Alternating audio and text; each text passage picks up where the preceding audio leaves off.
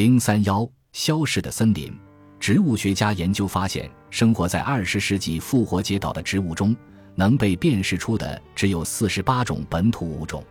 即使是当中最高大的，也很难被称为树。其他的只是一些低矮的蕨类、青草、尖毛和灌木。然而，近几十年来，通过多种研究方法，结果显示，从人类抵达复活节岛以前的几十万年，一直到人类定居初期。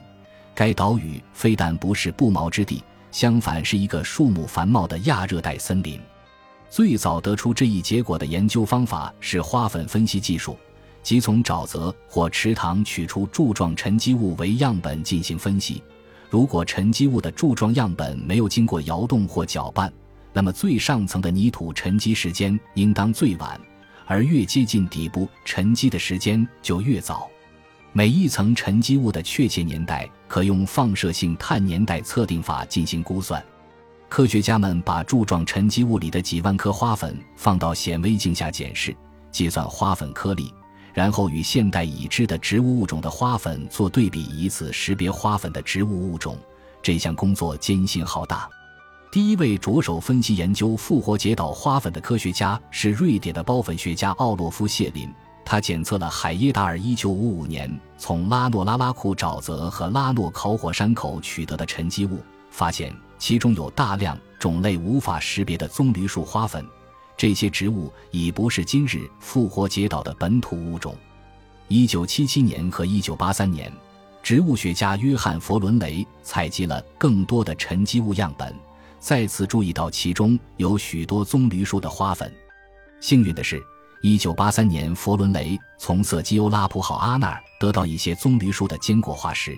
而好阿又是同年法国探险家在一处熔岩洞穴发现这些化石后给他的。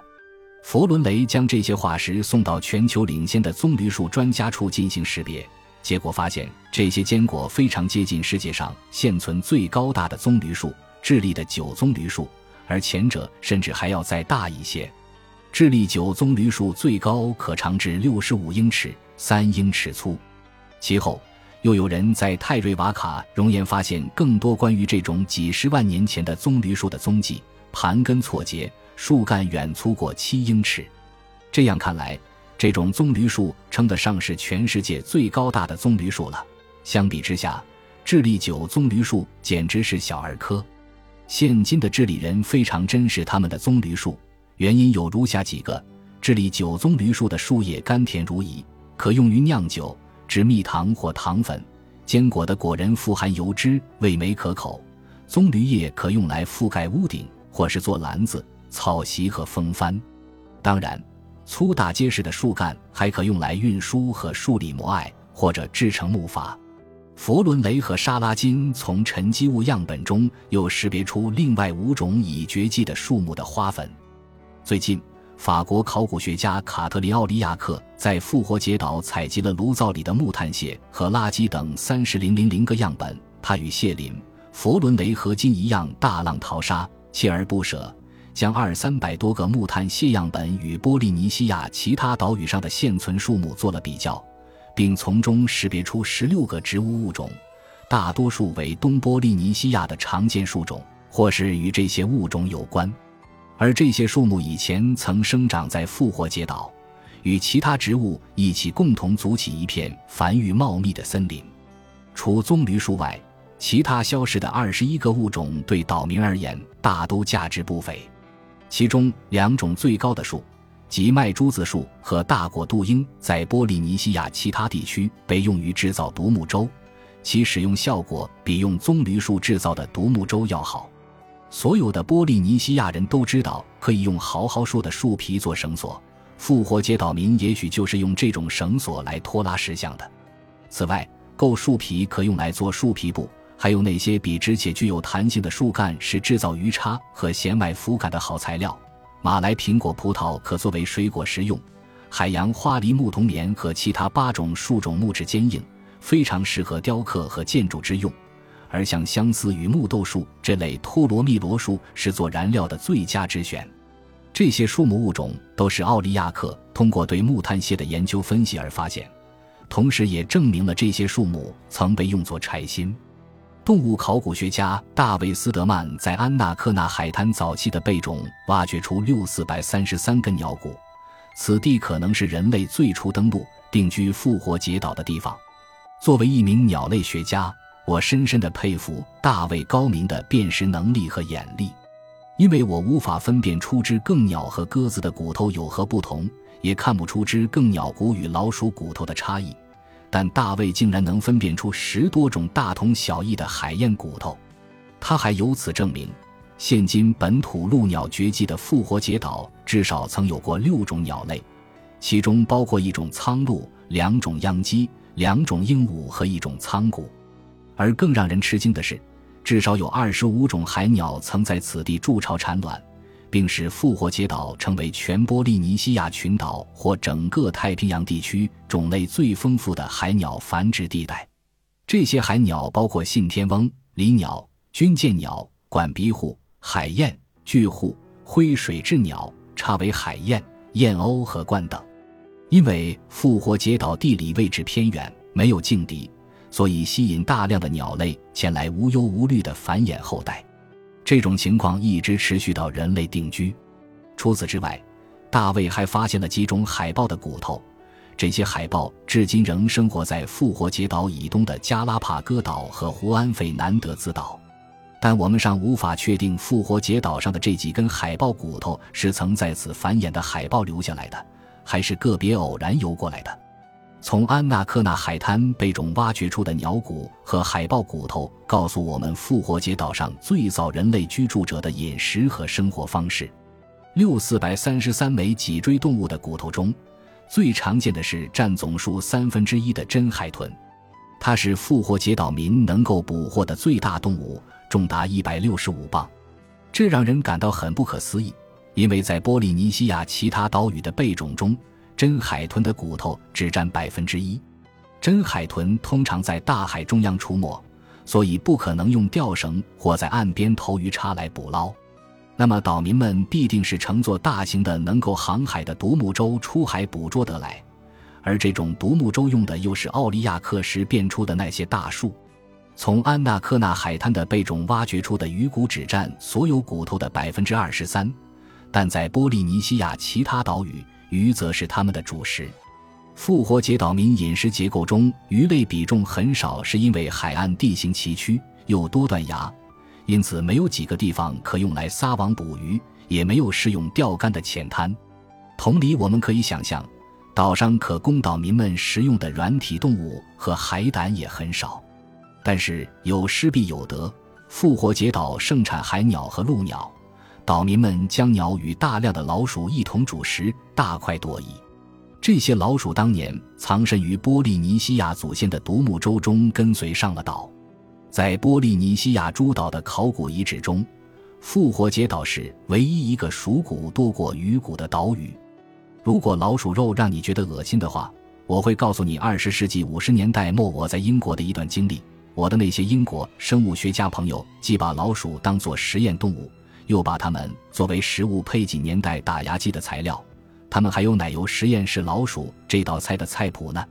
除了海豚、鱼、贝类、鸟和老鼠，复活节岛先民们的肉类来源绝非仅此而已。我曾在上文提到过海豹，另外还有证据表明，偶尔还有海龟也是他们的桌上菜。所有这些美味佳肴都在火里烧熟。而所使用的柴薪则来自复活节岛业已消失的森林。如果对早期的垃圾堆遗址和史前时代晚期或现代复活节岛的垃圾进行比较，我们会发现充足的食物来源发展到后来一落千丈。真海豚和金枪鱼从岛民们的餐桌上不见了，只剩下一些近海的鱼类可以捕捞，而陆鸟也彻底的从他们的饮食结构中消失了。原因很简单。每一个物种都是由于过分捕捞、滥伐森林和鼠类掠食，从而惨遭灭绝。这对于太平洋岛屿的鸟类而言，可谓万劫不复，比新西兰和夏威夷的情况还要惨烈。新西兰和夏威夷的一些动物虽然遭到灭绝，比如恐鸟和不会飞的野雁等，但是存留下来的物种也不少。像复活节岛这样禽鸟绝迹的岛屿，在太平洋群岛中绝无仅有。以前复活节岛还有二十五种以上的海鸟在岛上筑巢产卵，后来由于过度猎杀和鼠类猖獗，有二十四种鸟类已不再来复活节岛繁衍后代。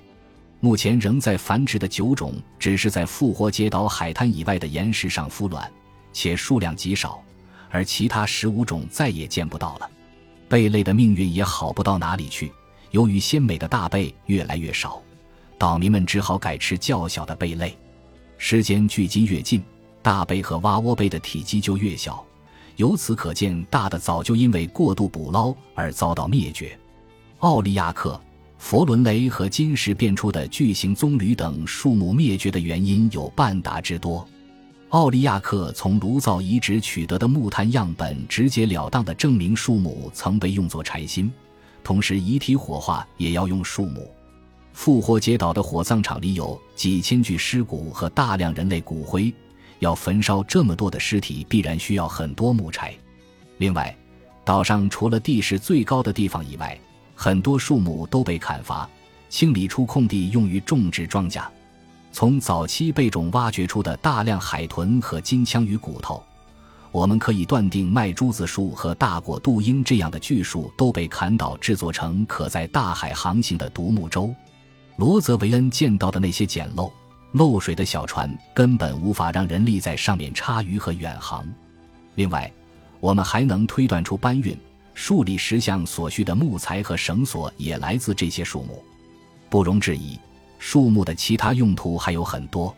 偷渡来岛的老鼠也很擅长利用棕榈等树木，在复活节岛挖掘出的每个棕榈坚果都有老鼠啃食的齿痕。这些坚果一旦被啃咬过，就不能再发芽成长。岛上滥伐森林的现象，可能始自公元九百年人类最初到来之时，到一七二二年沦为不毛之地。罗泽维恩上岛时发现，这里没有高过十英尺的树木。在公元九百年和一七二年之间，我们是否能更精确地推断出森林被砍伐殆尽的具体时间呢？目前有五个方面可引以为证。科学家们对棕榈树坚果进行放射性碳年代测定后，发现大多数年份都在公元一五零零年以前，由此证明这一时间段以后，棕榈树变得稀少或几乎绝迹。全岛土壤最肥沃的珀伊克半岛可能是最早被砍伐殆尽的地方，棕榈树大约绝迹于公元一千四百四十年。后期的农耕痕迹表明人类继续在此地居住生活。奥利亚克对从炉灶和垃圾堆取得的样本进行了放射性碳年代测定，发现1640年后木炭被草本植物所取代，即使权贵精英家也是如此，平头百姓就更不用提了。佛伦雷的花粉试验证明，公元900年到1300年间，棕榈树、雏菊树、托罗密罗树和灌木的花粉逐渐消失，取而代之的是草本植物的花粉。但是，对沉积物样本进行放射性碳年代测定，取得的结果不及棕榈树及其坚果测试法来的直截了当。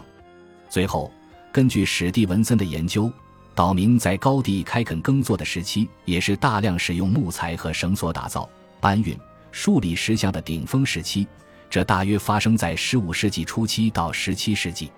上述几个方面都表明，人类在十世纪初期抵达复活节岛不久后就开始伐林辟地，到十五世纪达到高峰，一直到十七世纪森林被砍伐殆尽。